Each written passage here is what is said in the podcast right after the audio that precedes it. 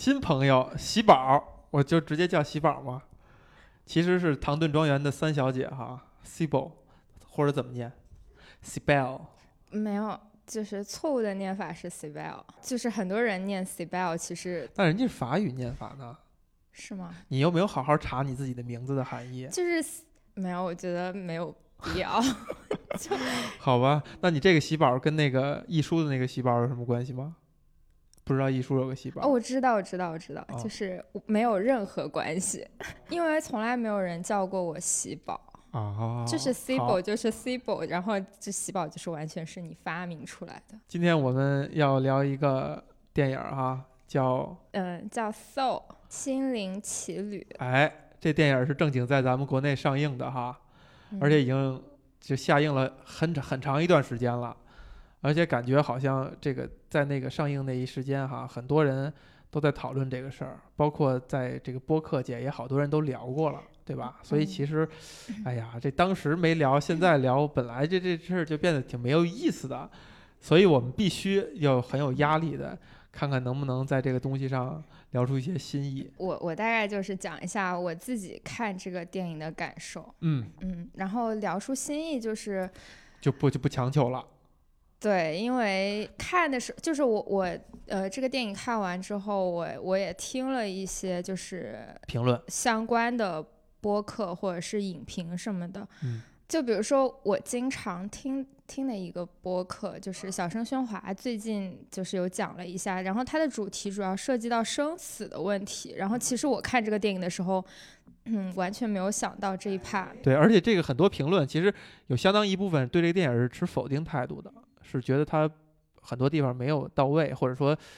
给了大家很多错误的导向或者等等。其实我看这电影的时候，我第一遍看啊，我跟你说，这个不怕不怕你笑话，我觉得我都没看明白，我觉得我都没看清楚，我觉得他，我都没有把他谈的那几件事儿给他关联起来，我老觉得他就是东一榔头西一棒槌的，然后这几个事儿之间的关系啊，我也没太特别强烈的关联，也可能跟我一上来看的就是一个那个字幕翻译的挺烂的，就机翻的成分很大的，名词什么的也不是很讲究的一个电影，所以看的我真觉得我有点没看明白。我觉得我我甚至还怀疑，我说一个皮克斯的动画片哈，它是拍给那么多更广广阔的用户去看，它不应该讲一个模棱两可的，然后并且它没把逻辑捋捋顺的一个事儿。但是它在我看来就是有点这个意思。当时我就挺有兴趣说这个可能还是挺值得聊一聊，因为聊一聊的呢，你就会有一个借口再看一遍，然后呢，你还可能会更认真一点。但是我很奇怪，就是就在整个在评论界哈，虽然引起争论，无论是影评还是播客，引起争论的前提是大家都觉得自己看得很明明白白的，没有人像我这样觉得没看明白。首先我，我在看这个电影之前，就是就是电这个电影一上映之后，就引起了很多人的关注。嗯然后我也会从我的朋友那边，还有就是呃，像微博啊、豆瓣这些信息来源上得到，嗯，就是很多的好评。然后以及从我朋友那边得到的消息，就是呃，有人说自己看哭了，然后有人说就是自己看完以后受到了非常大的启发。然后，但是其实我，嗯，就是去看这个电影，看完了之后，我的感觉就是没有什么感觉，就是没什么感觉。对我就觉得这个好像是，嗯，就我原来就明白的一个道理，就是我我日常没的生讲什么新鲜的活，东西。对我就觉得我日常的生活就是这样过的，就是我一直是这样想的，所以就没有什么，呃，我觉得收获了什么的。你指的这个讲的这个道理是什么道理呢？这个电影其实它的，嗯，就是在讲，呃，就是这个黑人男主他一生的梦想就是希望能够站在一个大的舞台上，就他非常热爱爵士音乐，然后去去就是希望，呃，能在大的舞台上跟一些知名的人士完成自己的一场演奏。然后，但是他现实的生活是他一直在呃一个就是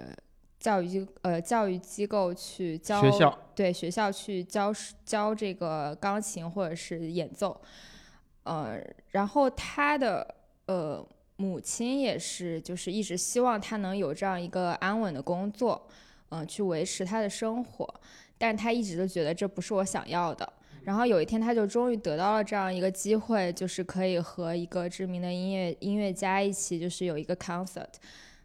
然后结果他在就是很激动的，就是去往呃就是某一个路上，然后就掉进了一个水坑里，就因此就嗯，应该说就是死了，对 对，嗯，就是可能是因为他非常强强烈的就是想要完成这个梦想，留在地球上的愿望，以至于他呃就是莫名其妙到了一个生之来处的地方，嗯。嗯，然后这个地方就有一些嗯工作人员，就是那种线，就是就是在电影里就显示的是一些线线性的形状。用线勾勒对对对，一些一些一嗯些、工作人员呃工作人员，嗯，然后就是告诉大家说，呃，我们我们的呃人在出生之前都有一个灵魂，然后我们需要就是首先去，嗯，学会我们感知到各种情绪，嗯，然后嗯需要，但最后他就强调的是最后我们需要找到一个 spark，然后才能形成一个个火花，对一个地球的图标，这样我们才能就是作为一个呃，就是一个完整的灵魂，可以去到地球上。嗯就跟投胎似的，是吧？对。然后就出现了这个电影的另外一个角色哈，叫二十二。对，嗯，二十二就是一个他觉得自己没有，嗯，就是他试过了很多很多，呃。兴趣爱好，或者是他跟过很多很多导师，都没有找到自己的 spark，然后他就觉得地球是一个非常没有意思的地方，嗯，他也不想去到那个地方，嗯，然后这个时候就，嗯，可能因为一些机缘巧合，然后就是那些工作人员就安排，呃，这个黑人男主作为一个呃导师去让二十二找到他的 spark，然后可以完成呃去地球上的之前的任务。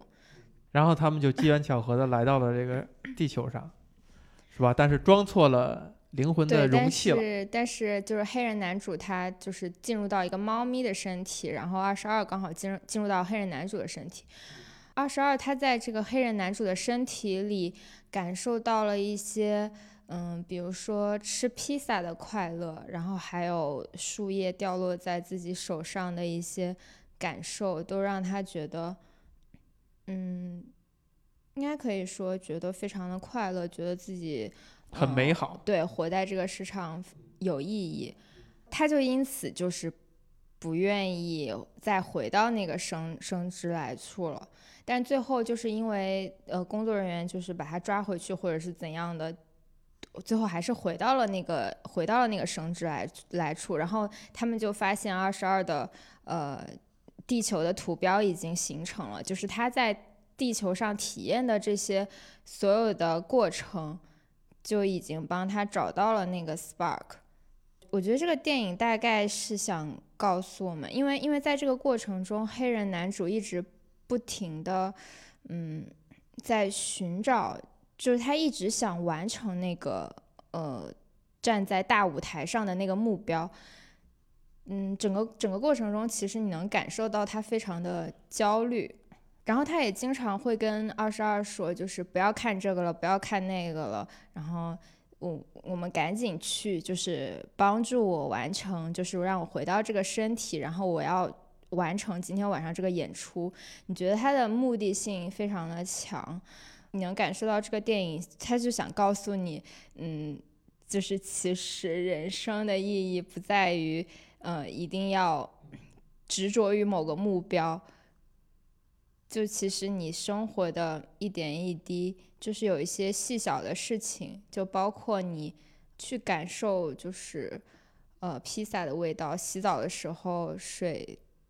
就是流淌在你身上的感觉，还有嗯。落英缤纷，对落英缤纷，然后嗯跟身边的人聊天儿，对一些交流，你都可以感受到幸福。比如说感感受生活的每一刻这个事儿，就你刚才提到的，你觉得你早就明白的事情，没有给我讲什么新的东西，所以你并没有感动，也没有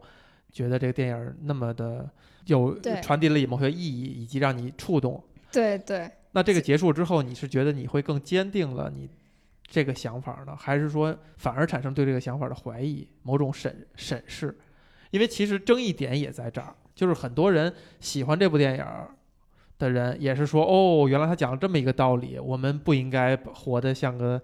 什么行尸走肉，或者就为了什么目标、一些显性的目标去生活。这电影当中产生了一些对比，比如说它有一个类似于概念设计，就是在那个灵魂那个世界里边，你能够看到每个人对他自己一生的一生的一个展陈。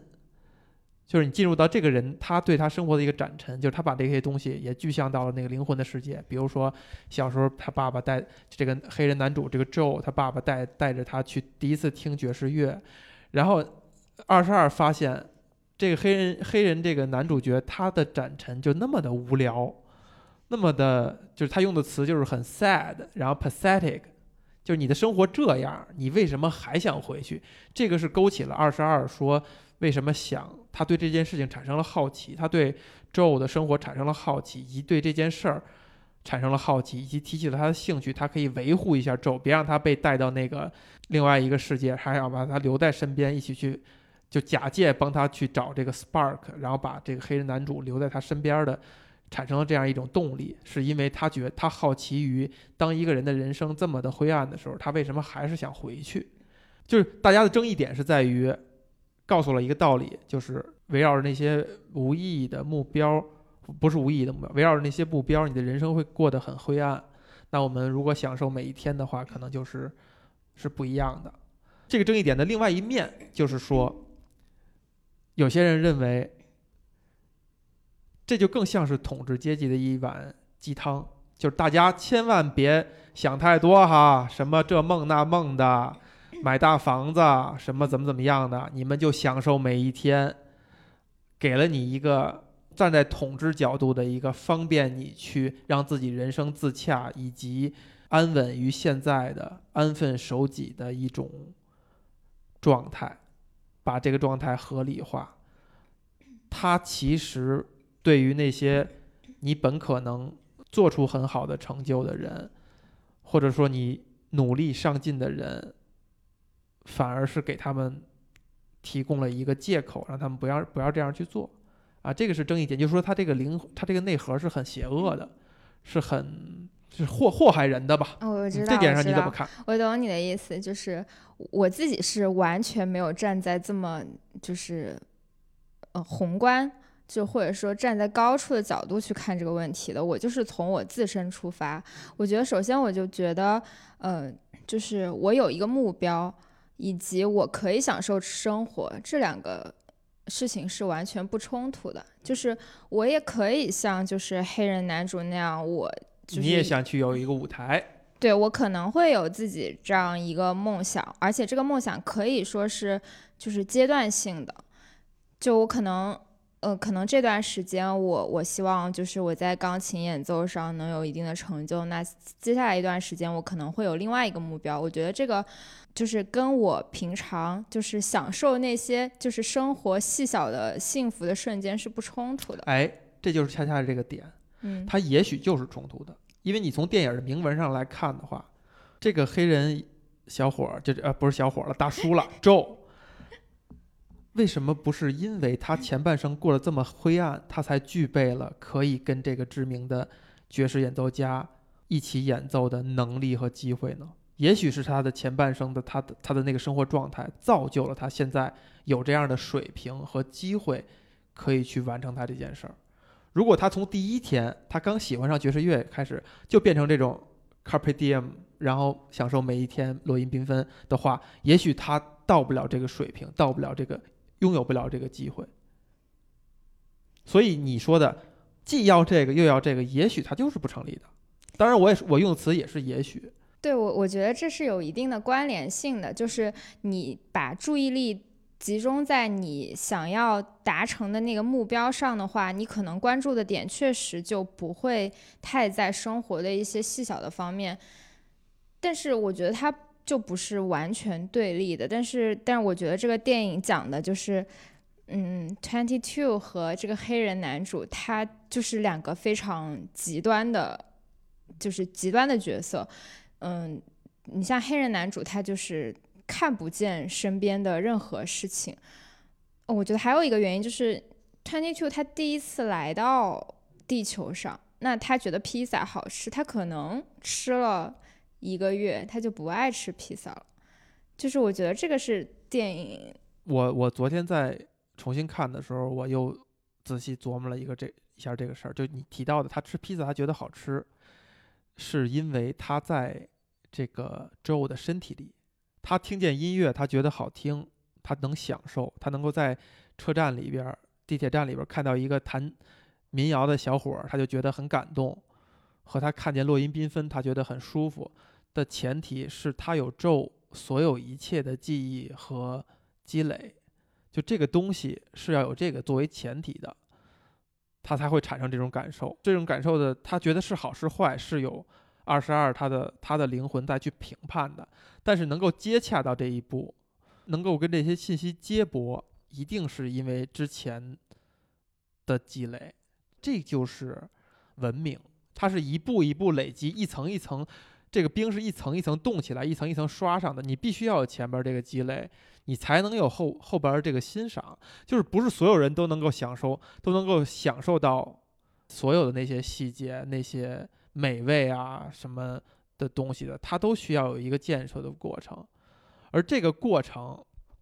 针对二十二而言，就是。你说这些东西他没接触过吗？你看这个电影讲的，他在一开始，他们在这个灵魂之深处、灵魂那个空间里边的时候，披萨什么这些东西，他虽然尝不到味儿，但是这些东西一切音乐什么他都接触过，他为什么欣赏不了？就是因为那是一个空白的灵魂，他欣赏不了。但是当他有了咒的这些积累、一切记忆以后，他就可以欣赏了。所以二十二的问题不在于他之前。的那个，他是一个虚无的，就是设定他是一个虚无主义的一个人格嘛，不在于虚无主义的问题，而在于他没有跨出这一步。跨的这一步就是在于，你先甭管你信不信，你这个事儿你就去做，这样你就会有积累。你积累了完以后，势必这个信息就会叠加，你就会懂得欣赏。他用了一个具体的实际的一个做法去这样去阐述，就是二十二进入到 Joe 的身体以后，他们踏出医院的那一步。就是在出医院门门的那一步，立刻所有信息，什么汽笛声啊，身边的环境，全都各种的从生化上加载在他身上，就是一个迈出这个第一步的过程。一旦迈出了这第一步，你这一切就跟你之前想的不一样了，你可能就获得这些信息了。也就是说，二十二，它它为什么叫二十二哈？咱们刚才没提，其实就是编号，也就是说它是第二十二，类似于第二十二号灵魂。就这么一个老的灵魂，如果他在他第一刻就迈出这一步的话，他这个积累就完全能够让他去欣赏这个世界，去享受这个世界。他的问题就在于他没有去跨这一步，他是因为某些虚无主义的原因，还是什么的原因？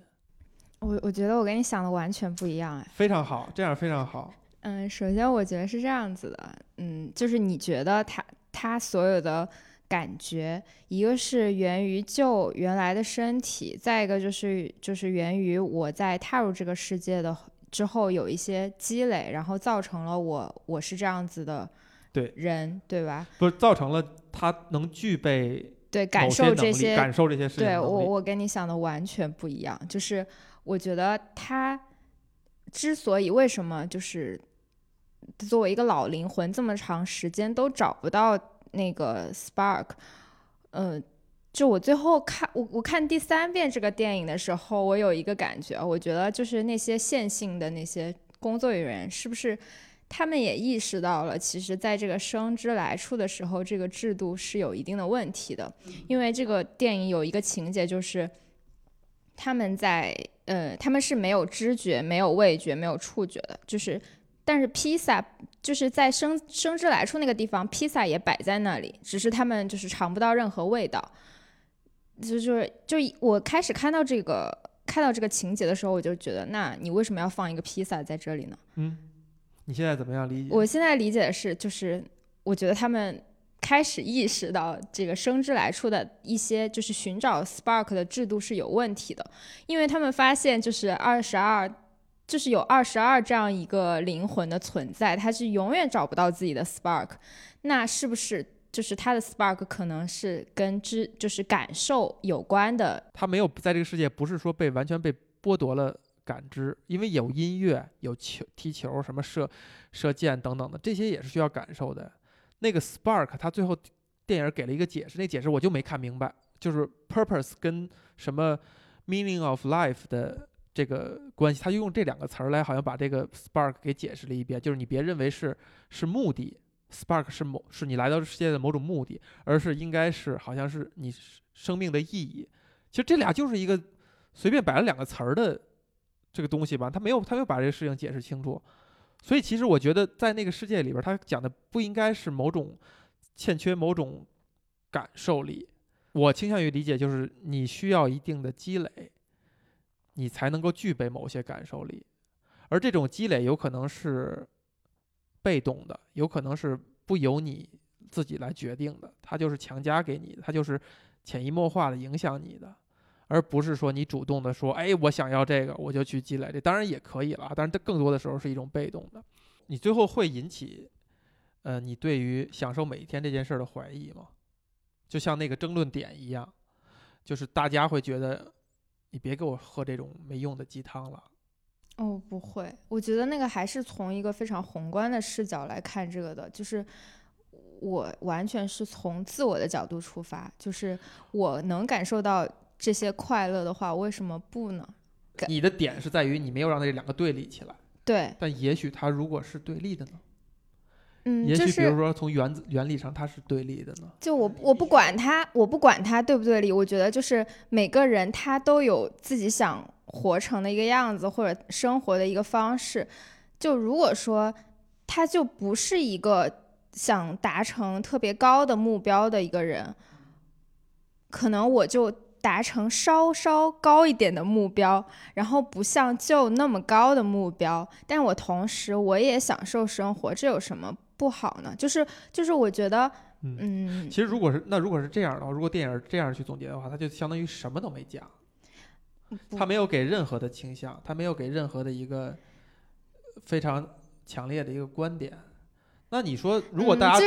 都都有余力的话，我我觉得，我觉得，如果大家都有余力享受生活每一天的话。那为什么不呢？谁会跟这个过？不是，我觉得你的角，你看这个电影的角度，还是在分析说这个电影想告诉我们什么。但是我看的角度完全就是我从这个电影里获得了什么，就是看，就是永远都是从自我的一个角度去出发。然后我觉得每个人看电影，就除了特别专业的影评人，他可能需要完成这样一个工作去。可以说从客观一点的角度去评价这部电影，但是我觉得像我们普通人，就是每个人看电影都是，就是从自己的角度去。当然是，就算他说的客观，也其实也是带有他主观的东西。就像我刚才说的，就是他是咒的身体，他所有他每喝的一杯咖啡，每喝的一杯一杯酒，都帮助他构成了他自己理解这个世界、看待这个世界、获取这些信息以后反馈的。所有的这套形式逻辑，这个前提是没问题的。我们都是在主观的去去尝试理解这个这个电影啊。其实包括，嗯，另外一个，我觉得这电影探讨了一个有意思的点哈，就是为什么我觉得这电影它其它其实是有点东一榔头西一西一棒槌，就它探讨了一个工作与这个生生活的一个一个关系。电影里边铭文讲的是这个 Joe 他他在参与一个，他相当于他是一个老师。他教这个音乐方面的课程，然后他获得了一个稳定的职位，哈。然后无论是给他提供这个职位的人，还是他的妈妈，都觉得啊，这是一个难得的机会。但他当他接受到这个来告诉他你有一个稳定的机会的这个同事说这句话的时候，他的第一反应都是一个很落寞的一个表情，就是那是他的直觉呀，他没有说。救活着人家，因为人家是很欣喜的通知他，哎呀，你终于，我们终于是正式的同事，等等等等的。按理说，一个人正常的人的话，他可能，他哪怕他抵触这个事儿，但是他第一反应应该是也是挺高兴，因为被人带动这个情绪嘛。但是你看到咒的第一反应都是一个很落寞的表情，就这件事儿反而让他们不快乐。到后来你发现，就是他的一个一个点是什么呢？他没有往下去讲，就是为什么他第一课接到这个这个正式工作的时候，他反而是不快乐的。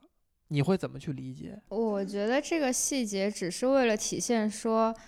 他的本职心就是他的本身的心愿不是去做一个呃稳定的老师，而是去嗯实现他的梦想，站在一个更大的舞台上。我觉得这个细节算是一个对这个这个这个情节的一个放大吧。嗯，对，但是这点并不冲突啊，就像他之后的经历一样，白天当老师，晚上去弹琴，去演奏。一点儿也没冲突，对吗？就是说这个事儿，就像你刚才说的，你把你把那个追求一个目标和享受每一天没有对立起来，这两件事本身也没有对立起来，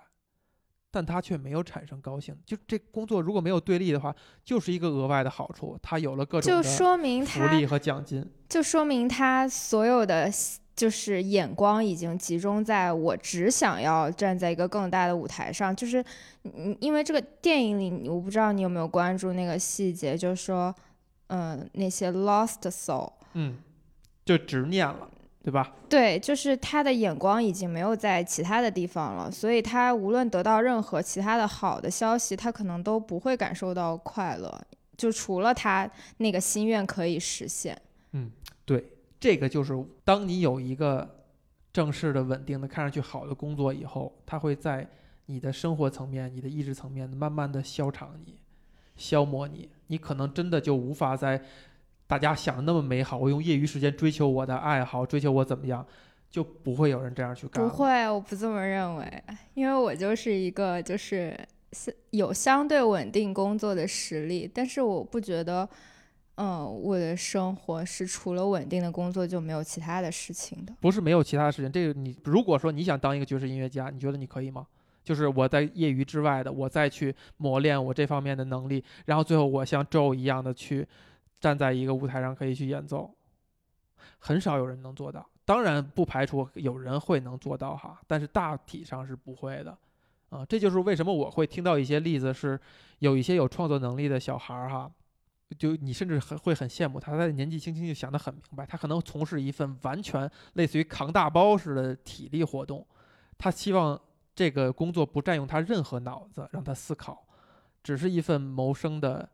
工作。然后我把业余时间用来我最想做的事情，就比如说原来就有一款游戏叫《星露谷物语》，它是一个人做的一款游戏，那个人做了四年，这个人的 day job 是电影院领位的小哥。就是你，你买了票以后，我负责把你领到你的这个影院，就是几乎完全不用动脑子，我就能够就是靠我出卖我的体力维持我的生活，是因为我一点脑子也不想动，我想把我所有的这些脑力上的东西都留给我下了班以后用于去创作这款游戏。但如果 Joe 在那一刻他非常接受了那项那个工作。一个很稳定的工作以后，也许他就没办法再抽出心力去，在他的这个艺术的领域里再往前继续走了。这个才是他当时那个表情很落寞的那个那个点。那其实就是这个这个至少电影的文本是把这两件事对立了起来。啊，我知道，我懂你说的意思，但是我觉得就是。因为就人生就不是只有同一种选择啊，就是我有可能我就是有一个很高的天赋，我可以，嗯，就比如说我在爵士乐上我有很高的天赋，那我也不是说我一定要成为一个音乐家，我就可以在如果我自己愿意的话，我我就愿意在学校当一个呃老师或怎样。其实这个观点，我觉得在这个。电影里也有呈现呈现出来，就是像哎那个那个理发师，他也说过他以前去想当一个兽医，对吧？然后后来因为一些原因，就因为家庭的对所限，就只能去做理发师。但他也觉得那做理发师我也很快乐，就是我觉得这是一个个人选择的问题，嗯。我知道，比如说，我知道我自己有在某方面有很高的天赋。我也曾经想过，我要实，我为了实现这个梦想，我要去做什么什么样的努力。但是后来，在我人生的途中，因为一些原因，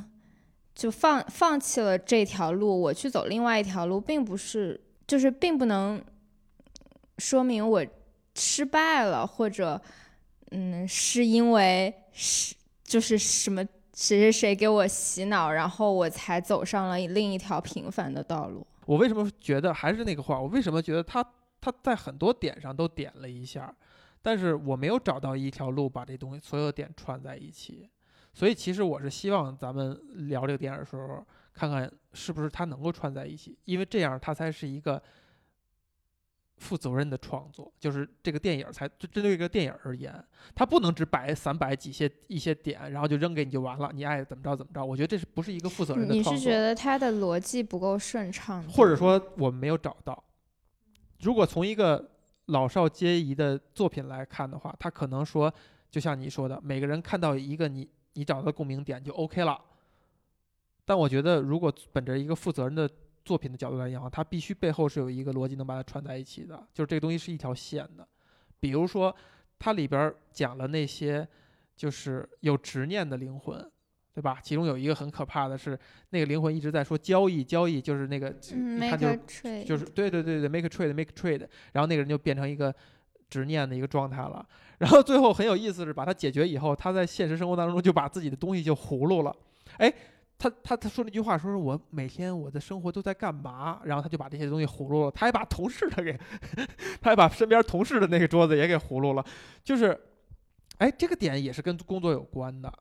他跟前面讲述 Joe 对于他工作的态度。他妈妈对于他的工作的态度，他肯定应该是有一些关联的。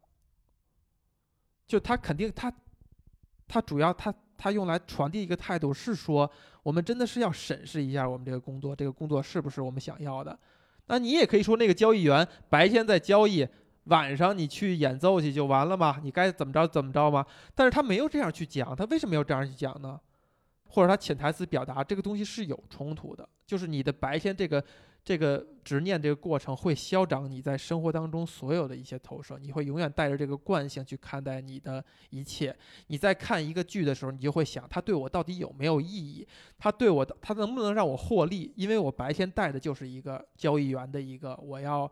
每一分钱我都要算得很仔细，每一笔交易我都要小心翼翼的这样一种惯性。也许你生活当中一最后的习惯就是你每一件事儿都是带着功利之心和去衡量价值之心去看待了，也许这个事儿就变得对立了。就正像是 Joe 他潜意识里对于他那份稳定工作的抗拒。当我有了一份稳定工作以后，也许我就不能把我的热情再投注到一个为了艺术而艺术的东西上。就他到底是想要一个结果，还是说他在嗯达到这个目标的过程中，他也能够享受这个过程？就比如说那个交易员，嗯，如果他很享受，他真的就是天生他对钱很很数字非常的对对，我我有想过这个问题，就是嗯，因为他他算一个就是迷失的灵魂嘛，那我有在想说，他到底是因为不喜欢就是基金经理这份工作，还是说我原本是喜欢的，但是我在做这份工作的时候，我呃失去了初心，或者说嗯变得目的性很强，然后我就变成了一个迷失的灵魂。呃，我后来觉得应该是后者，就是他以前有可能是喜欢的，对，因为你有没有印象，就是他们进入到那个，哎，那个世界，那个嗯，有一些灵魂它是有一些灵魂它是飘在空中的进入，心流，对，介于灵魂与肉体的那个临界点的那么一个状态啊描述啊，我我我我不知道正确的翻译应该是怎么样的，就它完全特别的融洽，灵魂好像已经飘在肉体之上了的那么一个状态。对，就那个世界它会衍生出来一些，就当你这个执念特别进入心流，到下一步走火入魔了以后，就变成了是那种迷失的灵魂了。就我我自己理解是，他原本就是应该是喜欢这个工作的，就是喜欢可能喜欢数字，喜欢金融方面的一些呃知识或者什么的，但是他在嗯做这个工作的时候，可能太执着于目标或者呃一些结果，然后最终就也感受不到这个工作的乐趣了，最后就变成了一个迷失的灵魂。就像就他其实也有一点这样的特征，就是他，你说他在学校教书的时候，他不能够弹钢琴吗？他也是可以的，他而且他也可以也产生了正面的影响，比如说帮他介绍这个这个工作那胖胖的那个人，对，是他的学生，是他的学生，就是说他还甚至说话说说以前要不是因为你，我觉得这课什么一点意义都没有，就等于很感谢他。嗯嗯，还有包嗯括有一个小的篇幅是用了另一另外一个小女孩儿，叫对 Connie 还是还是什么，其实明显看到是被 Joe 启发的，发现他真正非常热爱爵士乐的，并且并且想要继续就是走这条路走走走得更远的，他其实是在他的工作上其实也是产生了很多正面的影响。那我们也可以呃直接的理解为，他只有这个工作他做的用心，他才能做到好这样好处，他才能够启发别人，或者说给别人就传把把他的这份热情传递给对方，对吧？也就是说，这工作他绝对不是说完全厌烦的。那么就更有意思了，就是他那个抗拒的到底是什么？或者说，你觉得你现在抗拒你的工作吗？嗯，我不抗拒。那你能够享受其中吗？我觉得我在工作的过程中一定是有享受的部分的，就是它不是一个嗯持续存在的，它可能是很多个瞬间。就比如说，嗯，我跟同事在某一个事情上合作很愉快，那在完成这个事情的过程中，我会感觉到非常快乐。那本质上这个工作是什么就没有那么重要了，其实就是一种它还是重要，因为不同的工作会涉及到你在任何领域都可以跟一个人配合的非常默契，然后达到了一个就是俩人哎经过努力，什么方式完成了一个目标，对吗？就本质上是不是这件事儿其实没有那么重要。嗯，那那不行，我要换一个。嗯，我我我这样讲吧，就是我上一份工作是更加细节的，然后自己的主导权更少的。然后现在这份工作就是需要我去更多的思考，而不是按部就班做一些事情的。就是我觉得，嗯，看你，就是我们刚才提到了那个，就是这个呃 Joe 的他那个学生那个 Connie 那个小姑娘哈，她做的一个什么行为呢？她就有一，她就有一天，她就敲这个 Joe 的门儿，她就说，她说我这爵士乐这事儿我放弃了，我不想干了，就一甚至有一点那种使脾气、使小性儿的那种感觉。然后恰恰此刻，二十二在 Joe 的脑海当中，二十二在想着他自己的事儿呢，于是他就啊行吧，那这个这个乐器给我就给我了。反而你看那个反应是 c o n y 吓了一跳啊，这么着你也不哄哄我，也不挽留我一下，就那那意思。然后他就开自开始自己去消解这个自己的这个行为，就觉得哦，也许我还是喜欢这件事儿的。我要我新学了一个曲子，我再给你吹一下。然后他就又自己去拿着这个乐器就去吹了起来，这个这个东西。就是我我觉我对这个情节就是还是印象蛮深刻的，因为，嗯，你你刚才说是 Connie 他自己去消解怎么样？我觉得完全是 Twenty Two 在这个过程中跟他起到了一个交流的作用，让他感受到我就是喜欢爵士乐的，就是我是喜欢呃是吹吹小号吗？呃吹长号吗，长号无无论什么乐器吧。对，哎，你你仔细看啊，嗯当他把这个乐器扔到呃 Joe 的手里的时候，Joe 直接接了，说啊行吧。Connie 是一种吃惊的表情。如果他不是自己在消解的话，他他不是自己意识到这个东西对他来讲多重要的话，他为什么是吃惊的表情？他的吃惊表情就是说：“我、靠，你就这么接受了？你连挽留我一下也没挽留我一下，你连、你嗯连那个说说服我一下都没干这件事儿。我觉得他内心就是他现在他内心心完全自己知道自己是怎么想的。对他知道，但是在就还在他自己身体里的时候，我觉得他没有跟 Connie 有这一方面的交流，但是反而是 Twenty Two 进入他的身体以后，他愿意跟 Connie 有更多的交流，让他感受到就是我是热爱这个这个乐器的。对，当然了，这一点是重要的，就是因为这个点跟理发店的那个点，跟呃 Joe 跟他妈妈那个点放在一起，都是在都是在某种程度上在表达 Joe 没有在生活的每一个时间点真诚的、用心的去跟别人交流，对都有这样一层意思。对。就是我这层意思，我觉得已经说得很明白了。那你有感受到 Twenty Two 是一个非常愿意跟人交流的人吗？就是因为他没有那个 purpose，这是大前提。就他虽然进了 Joe 的身体，他用了他一切记忆和能力等等，但是他没有那个远大的目标摆在那儿，他不是着急忙慌的奔着那个去，一心执念的奔着那个去，所以他才能够正常的给反馈。就是人家问了一个问题，他就回答这个问题；他对对方好奇，他就去发问；他享受这个音乐，他就去积极的给反馈。就他真的是一个在生活的一个状态。这个就是铭文上所表达的这个这个差别，就不是说他擅长与别人交流。对，我觉得他就是从心里就是喜欢跟人交流。你甚至可以仍然延续的认为，他这就是一个虚无主义者的状态。就是他虽然他认为一切都没有意义了，所以他没有执念，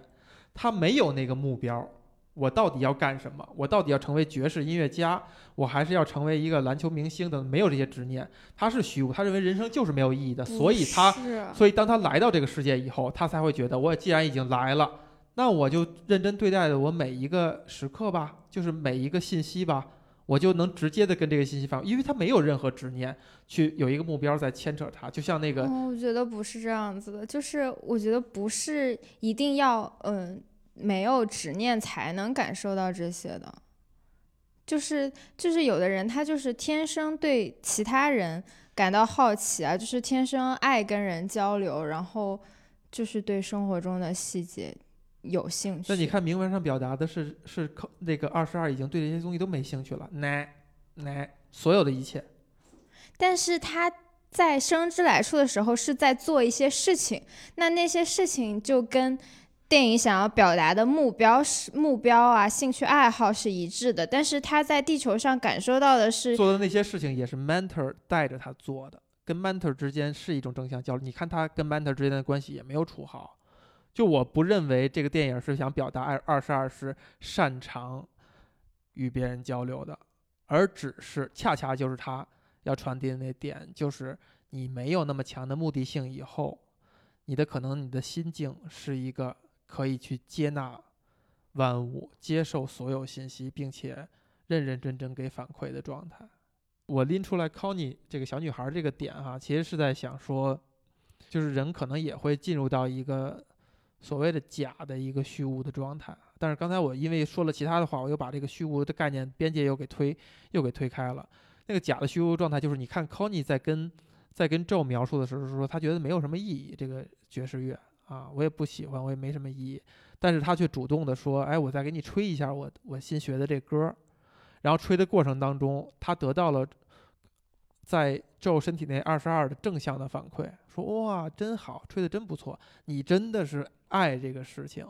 他是经过了这些外部的一些反馈和激励的时候，或者在吹的过程当中，他真的他得享受其中，他他才能把这个信息传递出来。才能让别人也感受他是爱这件事情的，对吧？就是二十二为什么会说哇，你真的是爱这件事儿啊？就是因为他看到他吹的时候那个状态，那些肢体语言、那些表情传递出来的信息，就是这个人真的是喜欢这件事儿，他才能够让人觉得他是爱的。那他为什么会论证自己对觉得这个爵士是没意义的呢？就是我们可能偶尔会被一些。假象或者心理暗示所所所困扰，就是你其实你并不知道你对这件事情的一个真实的一个判断。我我们还可以看到那个细节，就是 Joe 他进入那个灵魂世界以后，他陈列的那一生，给二十二感觉就是一个一直非常 sad、非常 pathetic 的的生活。为什么呢？你有没有想过为什么呀？这个人弹钢琴多快乐呀？为什么他最后陈列出来东西是那些不快乐的东西啊？因为我觉得这个电影它站在二十二的角度去讲这个故事的，他表达我不是说这样是对的，但是他最后想表达，他是想批判旧的这种就是执着于目标，但是然后赞扬二十二这种就是可以享受生活的这种能力。我觉得电影有一部分是就是他有一个视角是是是是这样在讲故事，嗯。对所以他会这样呈现，这样就是从对二十二的嘴里说出来。这是如果说电影想表达这样的观点，我并没有认可这样的观点。我觉得不是，我不是说你认可这样的观点，嗯嗯嗯我是说你就认可了二十。我刚才说的二十二之所以是这样的，之所以跟咒不一样，是因为他没有那个目标，没有像咒，他虽然在咒的身体里，但是他是二十二的灵魂，他没有想着我要实现我的绝世梦，所以他反而具备了所有这些视角去啊、看待这个地铁里边在弹琴的人，享受一个披萨的滋味，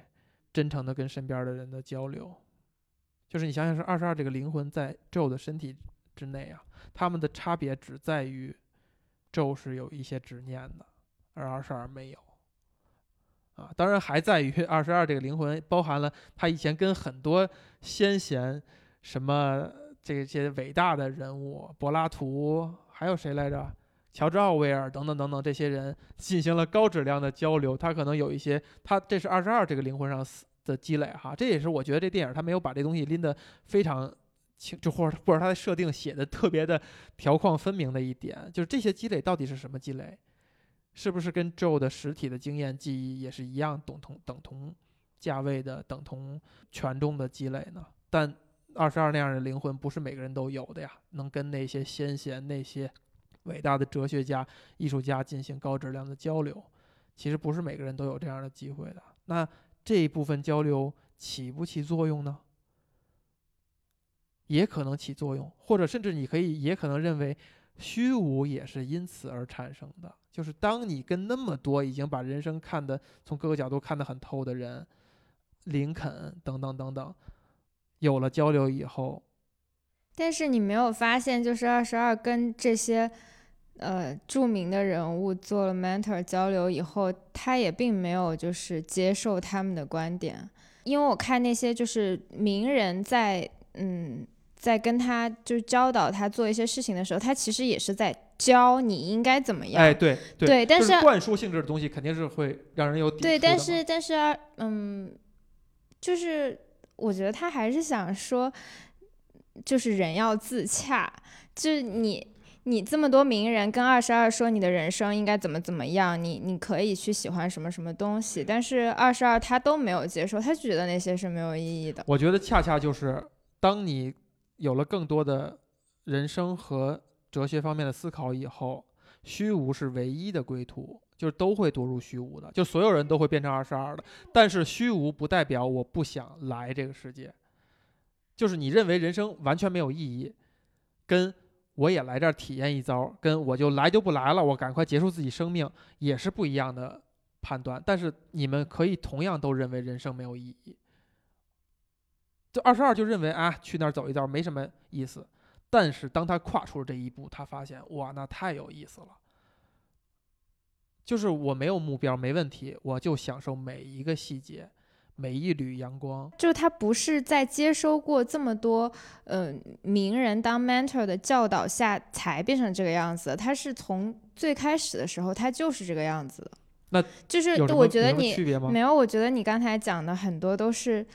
一个过程的堆积。你觉得是在生之来处遇到了这么多事情以后，二十二才是这个样子？但是我觉得不是，我觉得他就从从他那无所谓了，你觉得是跟我觉得不是，我觉得不是这个问题的关键，他是基因里边与生俱来的，觉得人生没有意义，跟他跟了很多先贤交流了以后，觉得人生没有意义。其实这个问题虽然有差别，但是并不严重，就是它并不是这个事情的关键，或者说它没有什么就是讨论的必要。就当然是有可能，我觉得是存在有可能人天生这个基因写造他的脑子的运作运作方式，就是立刻就或者说他遇见的第一件事儿就让他觉得人生没有意义了，跟他遇见了经历了所有事儿让他觉得人生没有意义，只是一个量的一个差别。这个点他什么时候想到？他什么时候产生这个想法，在我看来无所谓。我觉得有意义的是在于，就是至少这个我从这电影里边读出来，就是虚无是完全不可怕的，甚至有可能虚无是一个归途，就是是那个终点，是那个我们都要去向的那个地方。这个还让我觉得挺高兴的，就是虚无不可怕。因为在虚无下，你可能可能会更好的去享受生活的每一天和每一个时刻，你会更放松，你会更敞开心扉。因为当你确定的认为人生就没有意义的时候，你才会去把每一分钟都过得很好。不然你老觉得那个意义，我是不是很高效的在追求那个意义？我是不是在我那条道路上？那那你觉得二十二是一个觉得人生没有意义的人吗？我觉得是的。但他知道，就是他的意义就是感受那个。对，这就这就是简词无，这就是用来怎么去论述的方式。但本质上谈的是一个事儿，对吧？你说把人生变成是享受每一天就是人生的意义，那这就跟没说一样。因为其实那个意义本身指的，就是指一个有一个宏大的东西、目标和理想摆在那儿，啊，这就是解词的问题了。我们不用“意义”这个词也没关系，就是用你的你来这个世界的使命，还是你来这个世界的什么天赐，就是老天对你的安排，无所谓哈。那些词你怎么用都行，不是用来词解词的，对吧？就是你没有使命。你没有安排的前提之下，就当你你确定你自己是没有使命的，没有被安排的，可能是一个进入一个最放松、最自然的状态去享受你的人生。就我看这个电影，我感觉好像很多人没有关注到的一点就是，嗯，我觉得 Twenty Two 和黑人男主是，嗯。两种不同的人是体现在就是他是否对其他人有关注上面。就比如说黑人男主，他在刚在片头的时候，他在做他在做那个老师的时候，我觉得他是完全沉浸在自我的世界里的。嗯，比如说虽然他对 Connie 的演奏就是表现出了一一些赞赏的眼光，但是他真的是就是。就是因为觉得 Connie 弹得很好，而站在他的角度为他高兴吗？高兴吗？我觉得不是这样子。就是我感觉他还是，嗯，因为一个是因为欣赏到这样的音乐，然后觉得快乐，然后他接着马上就去开始就是演奏他的钢琴，然后沉浸在自己的世界里。我觉得他本身不是一个适合做老师的一个人。就是我，我我觉得，我现在觉得我，我跟我，我现在大概明白我跟你的思路都是怎样的。然后我觉得，如果下次我再要跟你录的话，我我要先非常坚定我的立场，然后在你说话的时候及时的打断你，然后让自己站在上风。你这个都是属于是战术层面的 一些总结啊，这个不起任何实际作用。Joe 为什么不能像二十二那样的认真听 Connie 的话？对我的点就是觉得就是天生的，就是你在生之来处的时候，每个灵魂都不一样，所以、啊、咱们都学过数学是吧？你给了一个理，你说这是公理，天生的，就这么造成的。我发，我最后我告诉你，这不是公理，这是一个推导出来的定理。那你你要讲，谁更谁更把这个事情做出了更大的贡献，对不对？那你要讲一个事情的原因的话，它就是没有尽头的。那你要你要讲就是这个就为什么是说的很好。这句话说的非常好。那我们，你要是让我们这样无限套娃下去，那今天这个话题就不会停，就不会停留在这部电影上了。我们就会无限往下、下面去争论。这个我就是我要的东西，就是我们是跟着思路走的，我们不是说我们要呈现一个什么节目。那跟着思路走也得在这个电影的范围内呢。规定的呀，这就是这个电影给我们的启发吗？它给了我们一个出发点，让我们能产生这样的。这样的讨论和争论，这不难道不就是这个电影的意义吗？那行，我们用你的话说，我们不是专业的影评人，我们不是专业的人。那可以，下次我跟你 battle 到底，好吧？结束了吗？咱们，嗯，结束了哈，嗯，开心。